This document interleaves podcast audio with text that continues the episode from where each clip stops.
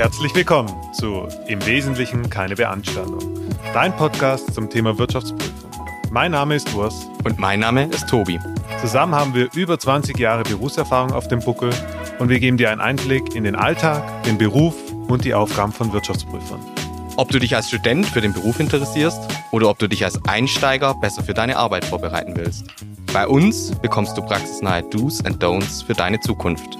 Hier bleibt keine Erbse ungezählt. Na, wie geht's dir? Ganz schön. Der September hat dieses Jahr 60 Tage, wie wir festgestellt haben. Deswegen sind wir noch voll im Zeitplan, wie wir versprochen hatten vor der Sommerpause. Genau, ein äh, Extended September sozusagen. Ja, wie ihr gemerkt habt, sind wir doch ein bisschen überfällig. Ähm, ich denke, wenn die Folge veröffentlicht wird, ist Anfang November sogar schon. Ähm, aber nichtsdestotrotz, wir haben uns sehr viele Gedanken gemacht über den Sommer hinweg und wir haben ein tolles Programm für unsere zweite Season. Ich habe Lust. Ja, ich auch, definitiv. ähm, ja, wir danken auch für die weiteren Zugriffe auf unsere bisherigen Folgen tatsächlich. Und wir sehen auch, dass es eine, eine gewisse Relevanz hat bei euch. Ähm, wenn ihr Fragen habt, Wünsche, Anregungen, wir kriegen immer mal wieder vereinzelt Themenvorschläge. Äh, auch in der zweiten Season sind wir natürlich jederzeit dazu bereit, das abzubilden. Sehr schön. Okay, ähm, heute haben wir uns ein ganz tolles Thema ausgedacht, denn es ist November. Im November äh, klassischerweise eine Jahresabschlussprüfung ähm, so dass sich ähm, eben so die ersten Leute strecken und recken und die ersten E-Mails trudeln ein. Das die Geschäft Mandanten rufen mal kurz an und fragen, ob es uns eigentlich noch gibt. Genau, man hatte ja schon länger nichts mehr gehört. Und im November und Dezember ist eigentlich so diese Jahreszeit, wo man ganz gerne mal eine Vorprüfung durchführt. So, und darüber soll es heute mal gehen, so einen kurzen Überblick zu geben. Wie sieht denn so eine Vorprüfung aus? Wo unterscheiden die sich im Vergleich zur Hauptprüfung? Und was ist so ein bisschen der Inhalt? Und dann werden wir in den nachfolgenden Folgen detaillierter auf einzelne Themenstellungen in dieser Vorprüfung eingehen, damit ihr wirklich was zur Hand habt, wenn es dann auch wirklich losgeht. Ähm, ja, und das ist so ein bisschen die Idee jetzt für die ersten Folgen. Und Tobi, schieß mal los. Was ist denn so deine Erfahrung mit der Vorprüfung? Wie geht's dir da? Ich habe unterschiedlichste Erfahrungen mit der Vorprüfung gemacht. Äh, ich habe auch natürlich bei weit nicht allen Mandanten oder allen Abschlussprüfungen überhaupt eine Vorprüfung gemacht. Also wenn ich ehrlich bin, äh, wenn ich jetzt gerade überlege, unsere Mandate machen wir bei vergleichsweise wenigen vielleicht sogar eine Vorprüfung manchmal, zumindest manche Themengebiete aus der Vorprüfung ein bisschen weniger, als, als äh, man das machen könnte.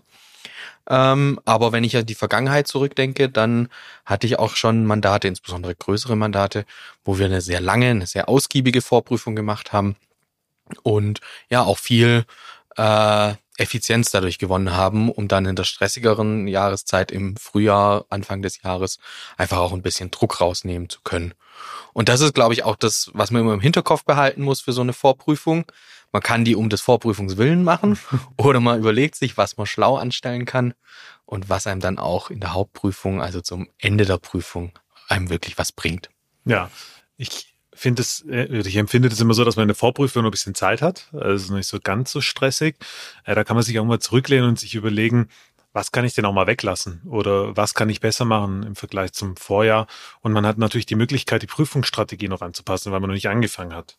Ähm, deswegen ganz klarer Tipp, nutzt die Zeit, wenn ihr sie bekommt und wenn ihr eine Vorprüfung habt. Es lohnt sich definitiv, die Jahresabschlussprüfung ja, sagen wir mal, effizienter und effektiver ausgestalten zu können. Was sich da natürlich immer super eignet, sind Datenanalysen. Ja, also mal so schauen, wie hat sich das, wie war denn überhaupt das Jahr? Gibt es irgendwelche wahnsinnigen Sondereffekte, Sonderbuchungen oder irgendwelche Abschreibungen oder sowas? Ähm, und ähm, was sich natürlich auch immer wieder lohnt, ist die Prozessaufnahmen. Auf jeden Fall, definitiv. Und ich finde es auch ganz spannend, wenn man so den ersten Tag mal wieder beim Mandat aufschlägt oder heutzutage vielleicht auch online äh, ein Meeting, ein Kick-Off-Meeting dann hat und so nochmal in Kontakt mit Mandanten kommt. Vielleicht kommt der Geschäftsführ die Geschäftsführung dazu. Äh, man unterhält sich einmal mit der, was ist eigentlich im letzten Geschäftsjahr passiert? Gibt es irgendwelche Neuigkeiten? Wie haben sich die Zahlen so entwickelt? Das ist immer ganz spannend. Insbesondere fand ich das auch spannend, als, als ich noch Prüfungsassistent oder Senior dann später war, weil das so ja ein bisschen besondere Termine auch waren. Es geht alles wieder los. Man fängt sozusagen auf einem weißen Blatt an und ähm, guckt sich an, welche spannenden Themen warten denn dieses Jahr auf uns im Prüfungsteam. Und da hat jetzt Tobi schon den typischen Tag eins einer Vorprüfung erklärt. Man kommt beim Mandanten an, das Prüfungsteam trifft sich und sagt mal Hallo, weil man sich vielleicht auch schon länger nicht mehr gesehen hat. Ja, und dann ähm, kommt schon der Geschäftsführer rein und erklärt, wie toll das ganze Jahr war. Aber es gibt immer noch ein paar Sonderthemen und da wirklich immer genau zuhören, denn es ist selten so, dass sich im Geschäftsjahr nichts entwickelt hat, worauf man keine Aufmerksamkeit legen sollte. Also schaut da, hört da gut zu, ob es Rechtsstreitigkeiten gibt oder eben auch Themen mit der Werthaltigkeit von Beteiligung oder Vorortvermögen. Und auch die Ergebnissituation, Umsatzsituation. Mhm. Gab es da irgendwie einen großen Einbruch? Äh, man hat ja auch immer ein bisschen Gefühl, wie ist eigentlich die wirtschaftliche Lage, wenn wir jetzt an gerade denken, wo alles ein bisschen, ja, äh, kritisch auch in die Zukunft schauen, einfach für die, für die wirtschaftliche Situation, dann sind das definitiv wichtige Themen, die man da schon mal andiskutieren kann. Das wird im Zweifel der Wirtschaftsprüfer, der Manager machen, der Partner. Aber ihr könnt da auf jeden Fall die Ohren gespitzt halten und äh, ja, viele Informationen zum Beispiel für die Forderungsprüfung dann im Rahmen der Hauptprüfung schon mitnehmen. Beispielsweise, wenn man auch schon ein paar Mal passiert, dass der Geschäftsführer erzählt hat, ja, uns geht super, ähm, nur unser Hauptkunde, der ist insolvent. So. ja, okay. ja, Wie lange geht's genau euch denn noch super genau, also das war immer ein bisschen Zeit versetzt, aber sehr spannend. Also ihr seht schon, wir sind mittendrin in der Vorprüfung. Ähm, das sind Themen, die in der Vorprüfung aufpoppen. Ja, also Sonderthemen, dass man die mal durchgesprochen hat, auch um zu identifizieren, brauche ich Experten? Ja, also mal übergeordnet, wenn man sich mal die Jahresabschlussprüfung als Ganzes anschaut, welche Strategie muss ich anwenden, wie sehe ich die Risiken und wie adressiere ich sie? Genau. Vielleicht grenzen wir es auch mal negativ nochmal ab. Was ist eigentlich der Unterschied Vorprüfung zu Hauptprüfung? Und dann habe ich da auch das Wörtchen Hard Close schon mal gehört.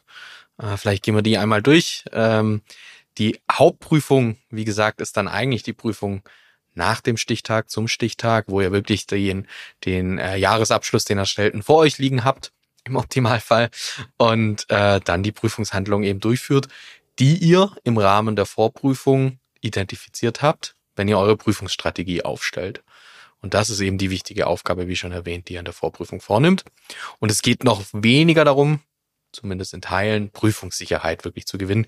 Ihr kennt ja auch noch nicht alle Zahlen. Das heißt, ihr könnt viele Prüfungsgebiete noch überhaupt nicht vollständig beurteilen. Und dann, Urs, was ist denn der Hard Close? Ich wusste, dass mir das jetzt weitergeht. Tobi, Tobi und ich haben uns da auch schon äh, jahrelang mit äh, brüsten dürfen, dass wir das äh, immer wieder gemacht haben und durchgeführt haben, beziehungsweise die Prüfungen dann durchgeführt haben.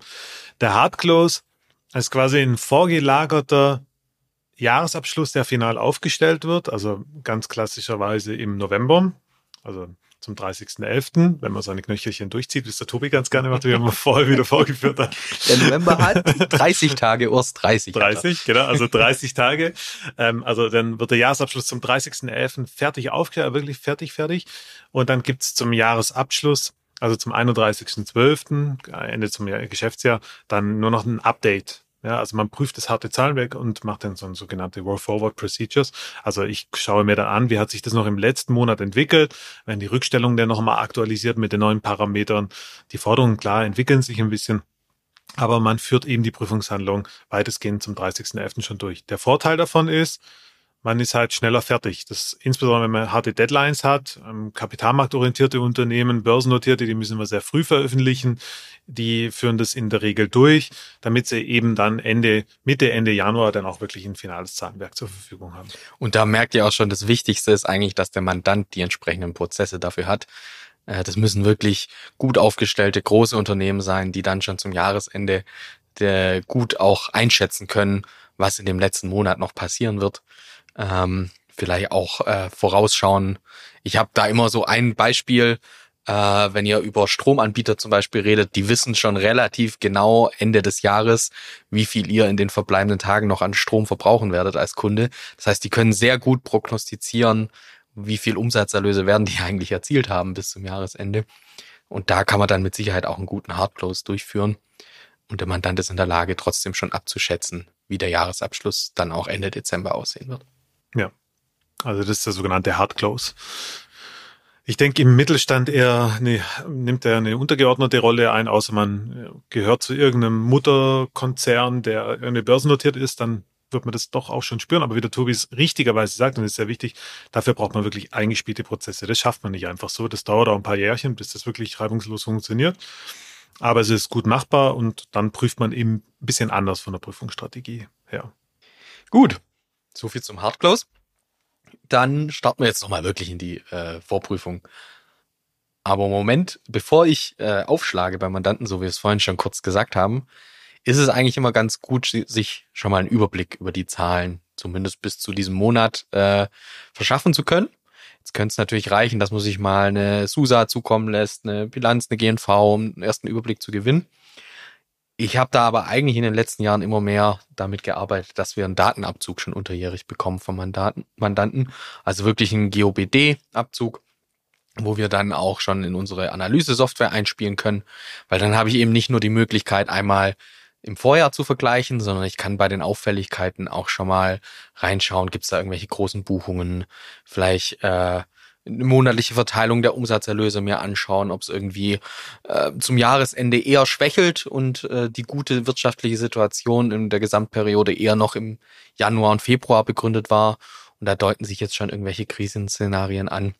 Also das ist mir eigentlich immer ganz wichtig, dass ich, bevor ich bei Mandanten aufschlage, schon mal einen Datenabzug gehalten habe, so dass ich äh, redefähig bin, einfach wenn ich ins Gespräch mit dem Mandanten gehe. Ja, das ist wirklich sehr hilfreich, weil man sich dann auch so ein bisschen autark machen kann und schon mal in die Daten reinschauen äh, kann, vielleicht auch mal einen Tag davor und sich ein bisschen vorbereitet. Das ist echt wirklich sehr hilfreich, weil man dann auch zielgerichtet auf Sonderthemen vielleicht schon mal hinweisen kann. Genau.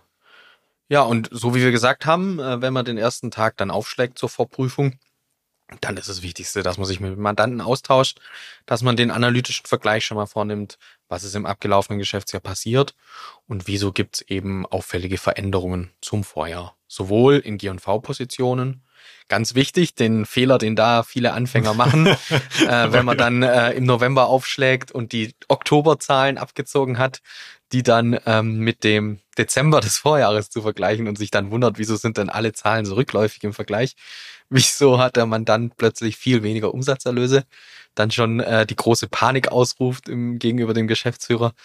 Und äh, ja, das ist dann sehr peinlich, wenn man plötzlich merkt, dass man zehn Monate mit zwölf Monaten vergleicht. Vielleicht spreche ich da auch aus Erfahrung. Ähm, vielleicht ist es auch jedem schon mal passiert, hoffentlich. ja, ich glaube, das kennt jeder, oder? Also es macht wirklich keinen Sinn. Die G&V vergleicht man dann eben zum Monatsende jeweils, ja. Und die Bilanz, da nimmt man dann des Vorjahres, die Endwerte des Vorjahres. Das ist ein bisschen tricky, dass man ja. darauf achtet. Und auch das ist wichtig. Man könnte sich ja fragen, wieso nicht bei der Bilanz dann auch einfach den Oktober, den gleichen Zeitraum. Ähm, kann man machen, aber es ist sinnvoller, da wirklich das Jahresende zu nehmen, weil da dann auch schon Rückstellungsthemen abgebildet sind. Und das ist ja auch der Stand, den ihr geprüft habt. Genau. Und natürlich gibt's da dann auch Ausreißer, gerade bei den Rückstellungen, weil die noch nicht gebildet sind oder ähnliches. Aber das kann man ja dann mit dem Mandanten besprechen und ist dann auch ein guter Einstieg, um da schon mal vorzuführen, gibt's irgendwelche Gewährleistungssachverhalte, die schon bekannt sind.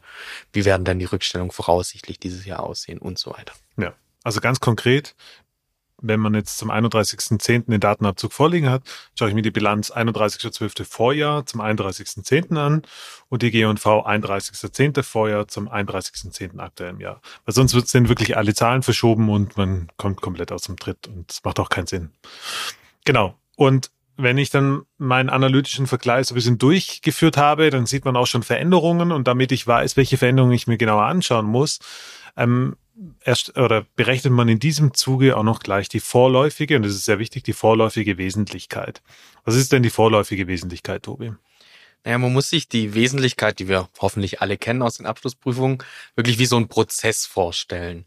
Ähm, das heißt, man vom ersten Tag an braucht man eine Wesentlichkeit und die muss man dann bis zum Ende der Prüfung und gerade bei Abschluss der Prüfung nochmal aktualisieren. Daher vorläufig. Und vorläufig natürlich auch weil ihr habt ja den finalen Jahresabschluss noch gar nicht vorliegen. Das heißt, ihr müsst da ein bisschen in die Glaskugel schauen, müsst ein bisschen abschätzen, wie wird es denn dem Unternehmen voraussichtlich zum Jahresende gehen und dann auf dieser Basis und der Glaskugel eben eine Wesentlichkeit berechnen. Vielleicht muss ich Tobi mal eine Glaskugel klaufen. das ist ja witzig. Nee, aber Spaß beiseite, das ist wirklich so. Der Mandant hat ja auch in der Regel ein Budget mal erstellt für das Jahr da kann man das auch noch heranziehen. Und was auf jeden Fall empfehlenswert ist, ist einen Abschlag vorzunehmen. Also nehmt nicht die Ist-Werte, ähm, wenn man jetzt den 31.10. hat, durch 10 mal 12, also nicht linear hochrechnen, sondern nehmt ruhig einen, einen guten Abschlag auf, die, auf das Zahlenwerk, damit man eben gerade solche ähm, Jahresabschlussbuchungen, sei es Boni, Rückstellung, Umsatzerlösung, falls man das als Basis genommen hat, oder auch sonstige Sonderthemen, die das Jahresergebnis nochmal deutlich verschlechtern oder vielleicht auch Saisonalitäten, ganz klassischerweise. Also beim Eisverkäufer werden die letzten zwei Monate wahrscheinlich schlechter sein als die ersten zehn, also pro Monat betrachtet dass man die eben abfängt, damit man nicht in der Hauptprüfung, wenn man dann ein Vierteljahr später wieder aufschlägt oder ein halbes Jahr, ähm, nochmal neu anfangen muss, beziehungsweise gegebenenfalls nochmal Prozesse aufnehmen muss. Denn die Wesentlichkeit, die man hier vorangeht oder jetzt berechnet hat, die verwendet man dafür, die wesentlichen Abschlussposten zu identifizieren. Das heißt, alle Posten, die in der Regel größer sind als die sogenannte Toleranzwesentlichkeit, sind erstmal wesentliche Abschlussposten. Die kann ich dann auch nochmal anpassen, je nachdem, wie ich als Abschlussprüfer da drauf sehe auf das Zahlenwerk. Ähm, aber die sind im ersten Schritt erstmal wesentliche Abschlussposten und für diese wesentlichen Abschlussposten muss ich eine Prozessaufnahme durchführen, weil wir haben den sogenannten risikoorientierten Prüfungsansatz, der sich an den Geschäftsprozessen des Mandanten orientiert. Mhm. Jetzt haben wir ein bisschen über die Wesentlichkeit gesprochen. Wir haben festgestellt, wir haben noch gar keine Folge zum Thema Wesentlichkeit gemacht. Das werden wir auf jeden Fall irgendwann noch nachholen. Aber ich glaube, die wichtigste Botschaft, die ihr jetzt mitnehmen solltet, die Wesentlichkeit beeinflusst, welche Prozesse ihr aufnehmen müsst und natürlich auch, welche Prüfungshandlungen ihr dann in, insbesondere in der Hauptprüfung durchführen müsst. Deswegen ist auch die Ermittlung der vorläufigen Wesentlichkeit ein sehr wichtiges Thema. Ein Thema, das eher seniorere Mitarbeiter im Prüfungsteam vornehmen werden. Aber für euch äh, umso wichtiger, dass ihr nicht einfach losrennt äh, in der Vorprüfung und wie wild Prozesse aufnehmt nachher, sondern erstmal abwartet, bis es eine Wesentlichkeit gibt und euer Teamleiter euch sagt, äh, folgende Prozesse dürft ihr jetzt aufnehmen. Ja, wirklich ein wichtiger Punkt. Da kann man auch sehr viel Zeit ähm, darauf äh, verschwenden bzw. liegen lassen. Ähm, lasst einfach die Wesentlichkeit ordentlich bestimmen. Wenn ihr Fragen habt, ähm, wie man die Wesentlichkeit bestimmt, da gibt's vom IDW so ein Fragen- und Antworten-Papier zum PS 250, also zur Wesentlichkeit. Ähm, da sind so ein paar Bandbreiten mal angegeben, die so berufstypisch sind. Ähm, nur mal als kleiner Hinweis. Okay, so, und wenn ich denn die wesentlichen Abschlussposten identifiziert habe, beispielsweise das Anlagevermögen oder das Sachanlagevermögen, um konkreter zu werden, ähm, dann muss ich jetzt für dieses Sachanlagevermögen auch den entsprechenden Prozess aufnehmen. So, Tobi, was für Arten von Prozessen kennst du denn? Was sind denn so typische Prozesse, die man immer in der Vorprüfung aufnimmt? Ja, also ein Prozess, den sollte euer Unternehmen hoffentlich haben, außer es ist wirklich noch ganz in der Startup-Phase vielleicht und hat noch gar kein Produkt. Dann äh, würde es irgendwie einen Umsatzprozess wahrscheinlich geben. Das heißt, äh, der sogenannte, ja, der Umsatzprozess, der Verkaufsprozess, äh, wo ihr euch dann anschaut vom eigentlichen, von der eigentlichen Bestellung des Kunden, bis dann irgendwann Geld hoffentlich eingeht und der Kunde bezahlt für den, für die Umsatzleistung, die er erhalten hat. Dann gibt's natürlich meistens auch irgendwie einen Einkaufsprozess. Äh, das kann für Vorräte sein, das kann für Bürobedarf sein, Schreibtische und ähnliches. Also da auch da muss es irgendwie einen Prozess geben. Es gibt hoffentlich einen Jahresabschluss-Erstellungsprozess, weil irgendwer muss ja das erstellen, was ihr prüft. Und dann kann es durchaus auch so Prozesse geben wie für das Anlagevermögen, Sachanlagevermögen, wenn hier wesentliche Positionen vorliegen. Oder auch äh, die Bewertung des Vorratsvermögens als eigener Prozess in klassischen produzierenden Unternehmen zum Beispiel. Ja, also ich kenne es auch ähm, unterschiedlich tatsächlich, ob man jetzt den Jahresabschlusserstellungsprozess dazu verwendet, das Anlagevermögen und das Vorratsvermögen mit aufzunehmen. Das habe ich schon gesehen, gerade bei kleineren Unternehmen ist es häufig so, weil es halt eine Person dann auch durchführt, alles in einem Rutsch sozusagen macht. In größeren Unternehmen ist es sicherlich ratsam, die, den Prozess aufzuspalten in die Einzelbestandteile Vielleicht macht es auch Sinn, einzelne Rückstellungsarten rauszunehmen. Mhm. Stichwort mhm. Gewährleistungsrückstellung, wenn die speziell berechnet werden, auch hinsichtlich geschätzter Werte. Da gibt es ja auch den neuen ISA, da werden wir auch noch zu, drauf zu sprechen kommen. Ähm, da macht es wahrscheinlich auch Sinn, solche einzelnen Themen herauszubrechen und dafür noch einen gesonderten Prozess aufzunehmen. Aber Vorsicht, man kann es auch zu gut meinen. Ja, also es ist, man soll immer noch irgendwie effizient arbeiten. Zu viele Prozesse machen das auch alles dann auch sehr schnell sehr komplex und eine Komplexität, die nicht zwingend notwendig ist, mhm. dazu wird dann eben eingeführt. Ja, also ich glaube, wenn man in einem klassischen mittelständischen Unternehmen irgendwie einen Verkaufsprozess, einen Einkaufsprozess und einen Jahresabschlusserstellungsprozess hat, dann hat man schon mal eine ganz gute Basis und dann kann man links und rechts gucken, ob es noch irgendwelche Sonderthemen, Personalprozess könnte noch ein Thema sein, das haben wir jetzt noch gar nicht angesprochen. Genau, ja. Auch das könnte vielleicht ein gesondertes, äh, ein gesonderter Prozess sein, der aufgenommen wird. Ja. Personal ist häufig so, weil es eben über die Personalabteilung dann läuft und äh, da mit wirklich äh, sensiblen Daten gearbeitet wird, ist es in der Regel auch ein separater Prozess, weil das andere Ansprechpartner sind. So. Okay. Genau. Wie gesagt, auf die einzelnen Prozesse wollen wir in den nächsten Folgen dann im Detail nochmal eingehen. Jetzt eher so äh, generell, wie nehme ich eigentlich Prozesse auf? Was sind so die ersten Schritte? Äh, grundsätzlich äh, habt ihr vielleicht ja schon Vorjahresunterlagen, die sind sehr hilfreich, dann könnt ihr die euch angucken. Weil die erste Frage, die ihr euch natürlich stellen müsst, wer sind eigentlich eure Ansprechpartner? Mit wem kann ich den Prozess denn durchsprechen? Und wenn ihr da schon mal in den Vorjahresunterlagen Namen habt, dann könnt ihr auf den Mandanten zugehen, fragen, gibt es die Personen noch? Arbeiten die hier noch? Sind die noch in der gleichen Zuständigkeit? Und dann könnt ihr äh, auf die eben zugehen, kurz anrufen, vorbeigehen und einen Termin ausmachen, wann ihr äh, den Prozess aktualisieren und durchsprechen könnt. Wenn es es nicht gibt, dann müsst ihr wahrscheinlich irgendwie auf äh, jemanden aus dem Rechnungswesen erstmal zugehen und einen Überblick gewinnen. Auch das sollte ja aber kein, kein Hexenwerk sein im Normalfall. Ja, es gibt eigentlich für jeden Prozess auch immer sogenannte Prozessverantwortliche, die im Unternehmen definiert sind. Und wann, wenn nicht, dann gibt man eben so, so lange, bis man am Ende des Tages beim Geschäftsführer auf der Matte steht. Aber die Leute sind auch immer sehr auskunftsfreudig und das ist auch sehr wichtig ähm, und auch sehr richtig. Und deswegen müsst ihr auch wirklich aufpassen. Solche Prozessgespräche, ich kann mich an meine ersten Jahre noch erinnern, die gingen auch gern mal einen halben Tag, drei bis vier Stunden, weil es wirklich keine Ausnahme, sondern eher die Regel. Und wirklich den Prozess von A bis Z durchgesprochen hat mit unterschiedlichen Personen. Das heißt irgendwie der Einkauf, dann ging es rüber in die FIBO, dann ging es noch rüber in die in, ins Lager und in die Bestandsbuchführung, wo nochmal eine dritte Person oder vierte, fünfte Person dann dran gearbeitet hat. Das ist schon auch anstrengend, das darf man nicht unterschätzen. Ähm, aber bitte seid da sehr, sehr, sehr aufmerksam, weil in diesen Gesprächen identifiziert man dann doch sehr hands-on wirklich auch wichtige Risiken und äh, relevante Risiken. Ich will sie jetzt nicht als bedeutsam oder signifikant bezeichnen, aber relevante Risiken, die man dann auch adressieren muss durch Prüfungshandlungen oder Kontrollen. Und diese, dieses Aufnahmegespräch, das ist so elementar eigentlich in der Jahresabschlussprüfung, dass all die Ergebnisse, die da rauskommen, für die Hauptprüfung dann wirklich auch entscheidend sind. Ich habe es gerade schon gesagt, ich muss ja diese Risiken ähm, adressieren, die ich identifiziert habe. Und wenn ich falsche Risiken identifiziert habe, dann führe ich Prüfungshandlungen durch, die zu keinem Mehrwert führen. Wenn ich die, wenn ich die bedeutsamen Risiken nicht identifiziert habe, dann kann ich sie auch nicht adressieren. Das stimmt. Mir hat, äh, glaube ich, vor meinem ersten Prozessgespräch, vielleicht warst du das sogar aus, ich weiß es nicht, hat mir jemand mal erzählt, bei so einer Prozessaufnahme ist es eigentlich am besten, wenn du selbst zu 20 Prozent redest und äh, der Mandant, die Kontaktperson zu 80 Prozent. Das klappt manchmal mal ganz gut, manchmal muss er den Mandanten auch ein bisschen einbremsen, weil er so begeistert von seiner täglichen Arbeit erzählt und äh, am liebsten noch erzählt, wie er dann morgens die, äh, den Kaffee macht, bevor er dann den Rechner hochfährt und so weiter. Also auch da muss man manchmal gucken, dass die Gespräche einfach zielgerichtet sind.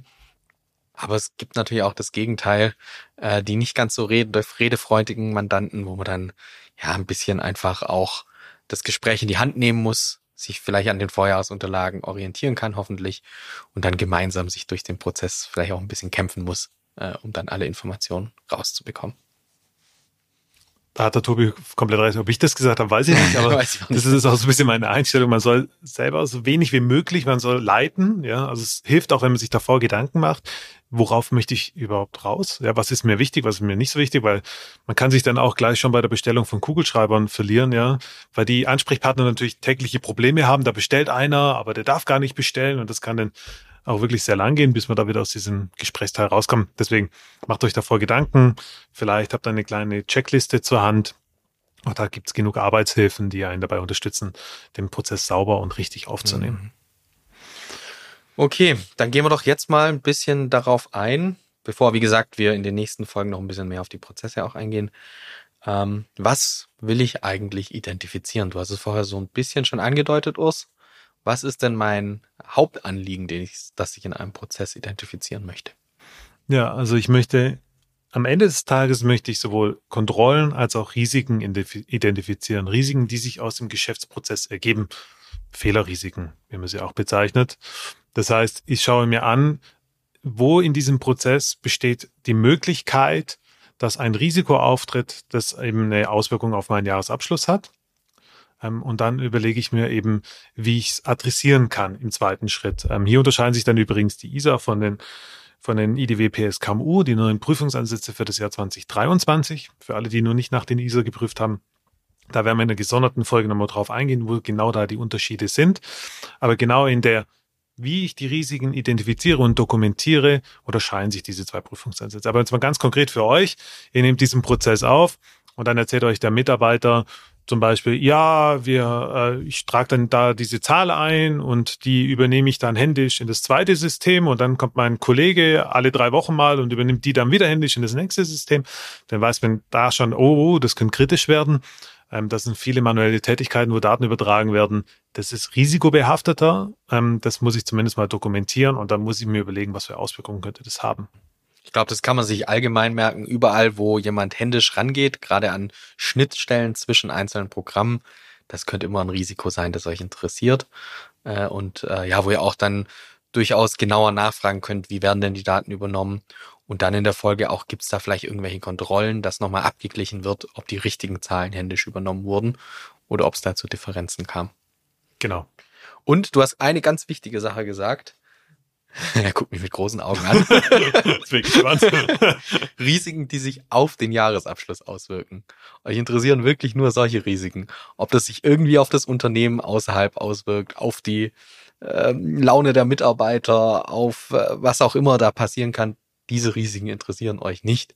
Euch interessiert wirklich nur solche, die am Ende irgendwie in die Bilanz und G&V, in den Anhang oder den Lagebericht einfließen können. Ja, das ist wirklich auch elementar wichtig. Das sind auch nur die Prozesse, die wir uns anschauen. Also Prozesse, die sich darum drehen, wie sind die Zugangskontrollen ähm, auf den Parkplatz oder sowas. Ja, das ist relativ irrelevant während natürlich Zugriffsberechtigungen auf ERP-Systeme schon deutlich relevanter sind für die Jahresabschlussprüfung. Da muss man eben auch schauen, das entwickelt man auch über die Zeit, was ist wirklich relevant und man entwickelt auch über die Zeit ein Verständnis, wo können sich Prozesse auch irgendwie verzweigen und wo wird es dann manchmal komplexer. Wir werden in den Einzelthemen nochmal drauf eingehen, ähm, aber auch da schon mal sei darauf hingewiesen, Prozesse werden auch oft einfach vom Ansprechpartner einmal schnell durchgegangen und dann denkt er, jetzt ist der Prüfer gleich weg. Es ist wichtig, sich dann nochmal zurückzulehnen, vielleicht auch aus der Vorjahresprüfungserfahrung nochmal drüber nachzudenken. Ähm, wie war denn da irgendwie der Ablauf? Gab es irgendwelche Sonderthemen, die gegebenenfalls aus, auf den Prozess auswirken? Mhm. Genau. Wenn ihr die Risiken dann identifiziert habt, müsst ihr eine Beurteilung vornehmen. Also ist es jetzt einfach ein Fehlerrisiko, das halt passieren kann. Äh, da gibt's dann auch die Unterscheidung noch zwischen inhärenten und Kontrollrisiken. Auch da werden wir, glaube ich, im Beispiel äh, in den einzelnen Prozessen in den Folgen dann nochmal eingehen. Und dann gibt's eben äh, solche Risiken, die ihr als besonders bedeutsam identifizierend, identifiziert habt. Die müsst ihr dann eben auch als bedeutsame Risiken besonders hervorheben. Ganz klassisch ist da natürlich das Risiko der Umsatzabgrenzung zu nennen äh, im Rahmen des, äh, der Umsatzerlöse dass äh, entsprechend der Standards grundsätzlich immer als bedeutsames Risiko festzulegen ist. Das ist wirklich auch ganz, ganz wichtig. Ähm, man kann es auch wegargumentieren, das ist möglich, das gibt der Standard auch her, aber da muss man proaktiv ähm, entsprechend dieses Risiko dann auch dokumentieren und man muss auch erklären, warum man das nicht als bedeutsames Risiko sieht. Aber per se geht davon aus, dass, dass die Umsatzrealisierung ist immer ein bedeutsames Risiko. So. Auch da kann man ganz klar sagen, wenn ihr jetzt in euren ersten Berufsjahren seid und die Prozesse aufnehmt, die Beurteilung ist noch weniger eure Aufgabe. Da dürft ihr euer Wissen und eure Erfahrung mit Sicherheit einbringen. Äh, und äh, da zeigt ja auch euer Fachwissen, wenn ihr das im Team tut, mit Sicherheit. Aber das Wichtige ist, dass wenn ihr die Prozesse aufnehmt und da irgendwas hört, zum Beispiel, dass Zahlen händisch übernommen wird, dann äh, fragt danach, nehmt es in den Prozess auf und äh, ja, informiert am Ende euer Prüfungsteam, dass ihr da vielleicht ein Risiko identifiziert habt, dass man irgendwie dann mit Prüfungshandlungen adressieren sollte. Genau. So, und wenn wir die Risiken und die Kontrollen dann entsprechend identifiziert haben ähm, und dokumentiert haben, dann hat man ja schon einen Großteil durchgeführt bei der, bei der Prozessaufnahme. Und das mache ich nicht irgendwie immer mal wieder so quer durch, wie ich Lust habe, sondern man sucht sich ein Beispiel raus, ja, eine Transaktion von A bis Z, das ist ganz wichtig. Deswegen achtet darauf, gerade beim Einkauf und Verkauf. Wir werden nochmal darauf zu sprechen kommen, dass ihr abgeschlossene Transaktionen nehmt. Das heißt wirklich auch schon ausgeglichene. Es macht also keinen Sinn, die Stichprobe auf Basis der OPs vorzunehmen, beispielsweise. Ähm, genau. Und dann spricht man das von A bis Z einmal durch. Man dokumentiert auch dieses Beispiel von A bis Z. Das heißt von Anlage der Bestellung bis hin zur Zahlung. Das ist wirklich ganz wichtig. Und diesen sogenannten Walkthrough, wie man ihn bezeichnet, den legt man dann auch ab und dokumentiert ihn. Hm. Und dieses von A bis Z ist manchmal gar nicht so einfach, sich vorzustellen, weil man das Unternehmen vielleicht noch gar nicht so gut kennt und überlegt, was ist eigentlich der Prozess und was interessiert mich da. Und ich habe mir da immer vorgestellt oder stelle mir da immer noch so vor, gerade wenn es um den Verkaufs- oder Einkaufsprozess geht. Ich will irgendwie mal was haben, wo jemand zum Hörer greift und anruft bei der Einkaufsabteilung und sagt, hey du, ich habe den folgenden Bedarf. Natürlich muss es nicht per Telefon immer erfolgen, aber so bildlich gesprochen. Und dann verfolge ich die ganze Transaktion wirklich so lange, bis irgendwie Geld geflossen ist und das Ganze im Rechnungswesen angekommen ist und das Rechnungswesen weiß, was es verbuchen muss. Und das ist wirklich die Gesamtheit des Prozesses, den ich irgendwie abbilden muss in meiner Dokumentation. Schön. Gehst du noch mit den Gedanken? Und, und leider ruft auch häufig äh, genug immer noch irgendjemand an in der Einkaufsabteilung. Man denkt ja manchmal, das ist zumindest per E-Mail. Ah, man stellt oft fest, Telefon ist doch noch ziemlich äh, in Benutzung. Ja, das stimmt. Aber hast du immer noch diese Vorstellung, wenn du diese Prozessaufnahme hast? Schon, doch. Cool. Ja. Ja, ich denke, man braucht einfach so Leiblang und so ein paar Punkte, an denen man sich orientieren kann. Genau. Ja, und äh, wenn dann die Prozessaufna äh, Prozessaufnahmen sozusagen abgeschlossen sind, da gibt's für euch eigentlich ähm, so die ersten Prüfungshandlungen, die man noch durchführen kann, die man zu nennen oder die man nennen kann, ist zum Beispiel, wenn das Sachanlagevermögen relevant ist, wesentliche Zugänge, Abgänge zu prüfen. Man kann auch schon mal die Auswahl treffen für die Saldenbestätigungen, ähm, je nachdem, ob ich eben sogenannte Roll Forward Procedures durchführen möchte oder eben auch nicht. Ja, und was auch ganz, ganz wichtig ist, ähm, zur Folge eins unserer Season One sozusagen, man klärt den Inventurtermin. Bitte nicht vergessen, weil der geht auch manchmal gern unter, gerade wenn man dann schnell wegspringt und auf die nächste Vorprüfung gehen will, dass man vergisst, eben diesen Termin zu vereinbaren. Denkt dran, weil wenn die Inventur durch ist, dann wird die Inventurbeobachtung dann tatsächlich schwer. Genau, und ansonsten, äh, du hast es vorher kurz gesagt, Urs, es ist alles noch nicht ganz so stressig, hoffentlich. Man hat noch ein bisschen Zeit dann kann man sich da auch nochmal ein bisschen zurücklehnen im Prüfungsteam und nochmal gemeinsam besprechen. Aus den Prozessen heraus haben wir jetzt irgendwelche neuen Feststellungen gehabt, neue Prozesse identifiziert, neue Risiken und wie wollen wir die eigentlich mit Prüfungshandlungen äh, adressieren? Äh, weil ich glaube, es gibt nichts Schlimmeres, als einfach nur das Vorjahr immer wieder durchzuführen und Prüfungshandlungen durchzuführen, die vielleicht schon lange kein Risiko eigentlich mehr adressieren. Und deswegen diesen Blick gemeinsam als Prüfungsteam nochmal auf die identifizierten Risiken zu nehmen und dann zu überlegen, was sind jetzt eigentlich die Prüfungshandlungen, die ich dazu durchführe und habe ich auch für jedes Risiko eigentlich eine Prüfungshandlung, die ich durchführe.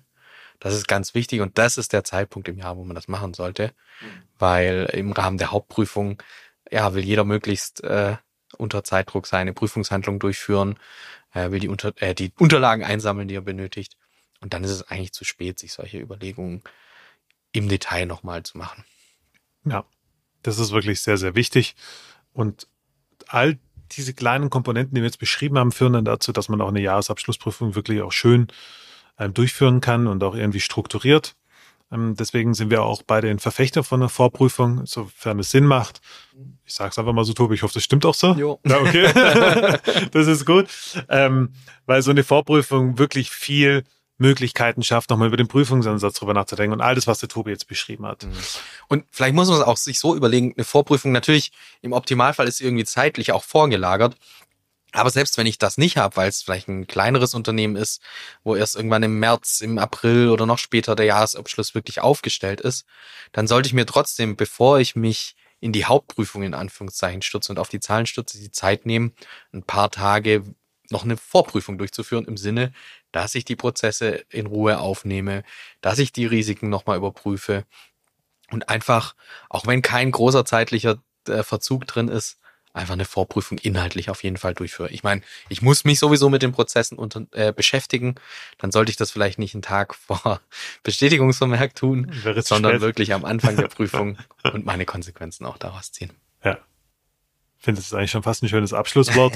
ähm, genau, nochmal ein kurzer Hinweis. Solltet ihr Salbenbestätigungen oder Bestätigungsschreiben schon in der Vorprüfung äh, planen und äh, mit dem Mandanten besprechen und einholen wollen, denkt an den Roll Forward, das heißt zum Jahresabschluss, äh, zum, ja, zum Stichtag dann nochmal drüber nachzudenken, habt ihr wirklich alle Rechtsanwälte, habt ihr wirklich alle Banken, habt ihr wirklich alle Steuerberater? Das kann auch manchmal zu Irritationen führen, wenn zum 31.10. eben der, der Rechtsanwalt noch nicht involviert war, weil eine Rechtsstreitigkeit aufgekommen ist. Da muss man dann nämlich eben noch mal ein bisschen nacharbeiten und das nachträglich einholen. Sehr schön. Gut. Dann haben Es wir funktioniert einmal, noch, Tobi, es oder? funktioniert noch so halbwegs. Wir sind noch nicht ganz eingerostet. äh, ich hoffe, du weißt noch, was jetzt gleich nochmal kommen wird. Ja, Äh, unsere schnelle wir- Minute. Genau, die schnelle Minute. Ja, wir wollten heute einfach mal einen kurzen Überblick geben, Stichworte nennen, die so eine Vorprüfung äh, ausmachen.